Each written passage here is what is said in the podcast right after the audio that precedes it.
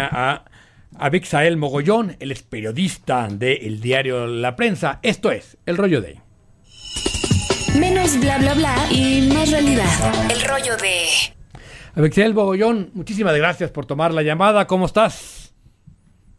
Muy bien, buenos días y gracias por, por la invitación. Aquí encantado de estar con ustedes.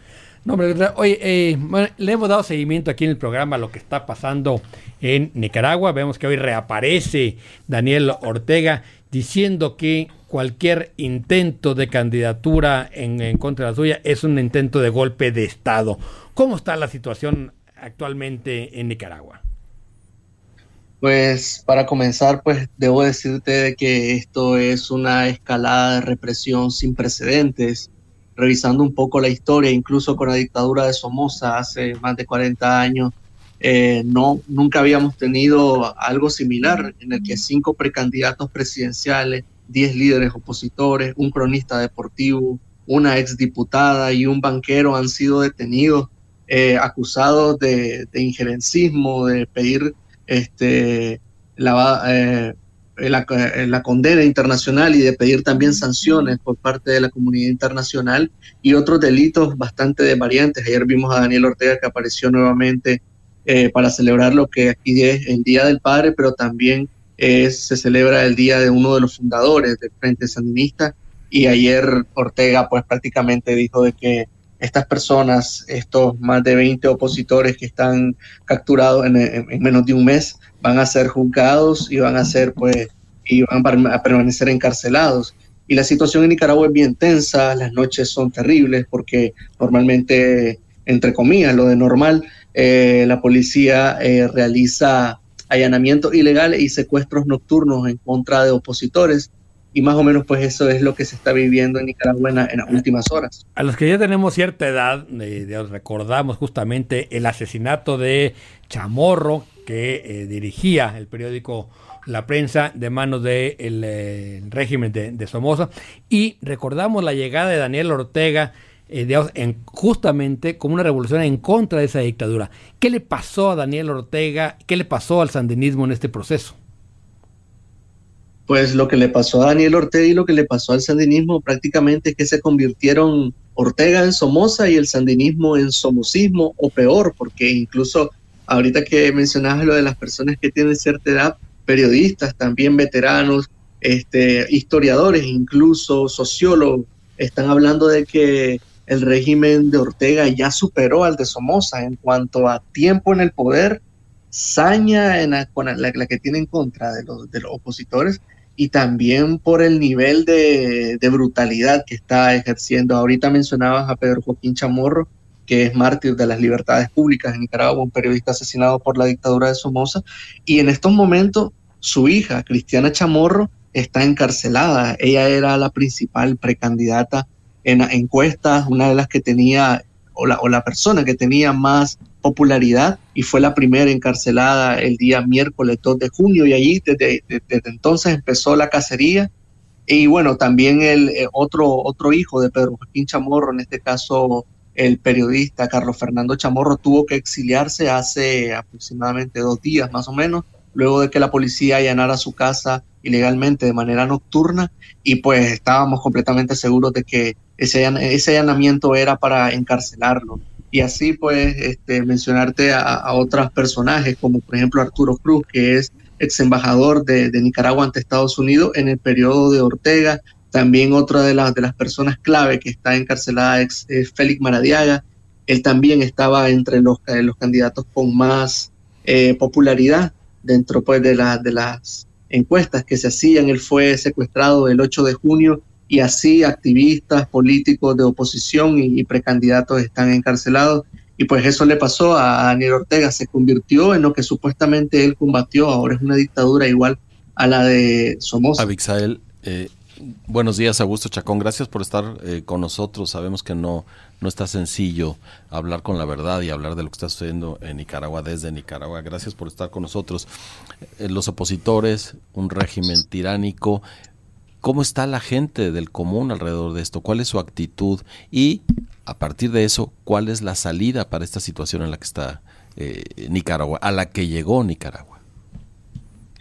Bueno, para hacer un análisis un poco de lo que está la situación en la calle, o sea, a pie de calle, hay dos versiones, o sea, hay dos versiones y, yo creo que la mayoría de nicaragüenses tienen estas dos formas de vivir esta situación.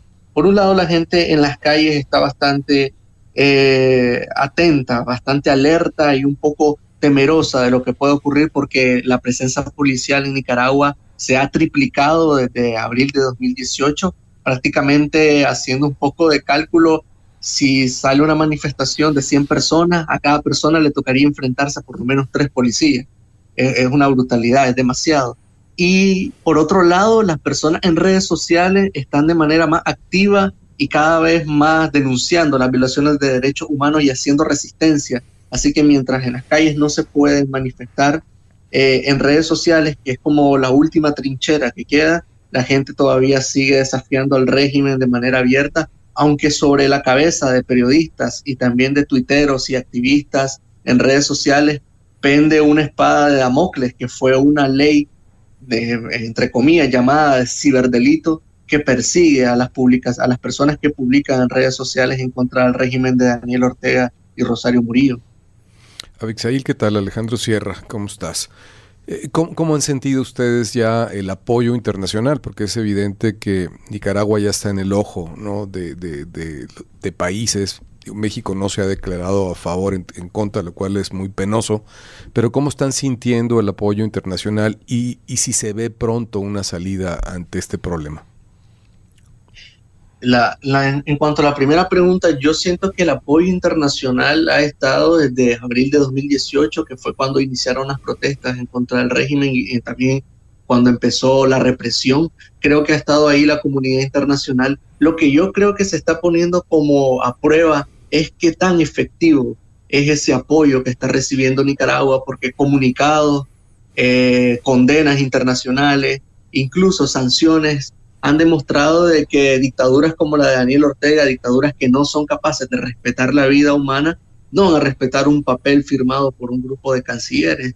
Entonces, en, en, este sentido, los nicaragüenses están como bastante, eh, se agradece mucho el apoyo internacional, pero dicen, esto no es suficiente. En cuanto a la posición de México, yo entiendo de qué manera, de qué manera histórica México ha tenido, pues, esta posición bastante, eh, por decir así, distante de no entrometerse en, asuntos internacionales, pero hay que pensar de que quizás esas posturas ya son del siglo pasado y lo que se está viviendo en Nicaragua son violaciones de derechos humanos, son asesinatos, son encarcelamientos, y en ese momento en el que eh, un dictador empieza a, violar derechos humanos, yo creo que eh, debería de quitarse cualquier tipo de posición tibia y tomar una postura más fuerte Abixael, ¿cuál es el papel de Rosario Murillo? La mencionaste ahorita y pareciera que es una especie de pareja presidencial. ¿Es así?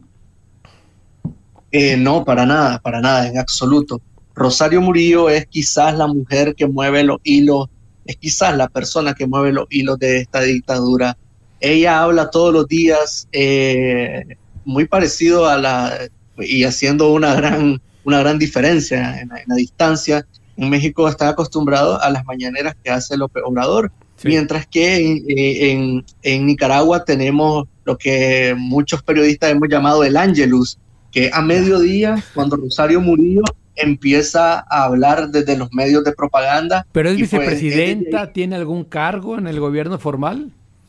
Ella, ella claro, ella, eh, eh, más o menos para, para que se hagan una idea, Aquí la llaman, en Estados Unidos la llaman la pareja del House of Cards eh, tropical, porque además de, además de ser esposa de Daniel Ortega, ella también es vicepresidenta. Y además de ser vicepresidenta, también tiene una serie de cargos en los gabinetes de gobierno y sobre todo en, los gabinetes de, gobernación, de, de, comunicación. Perdón.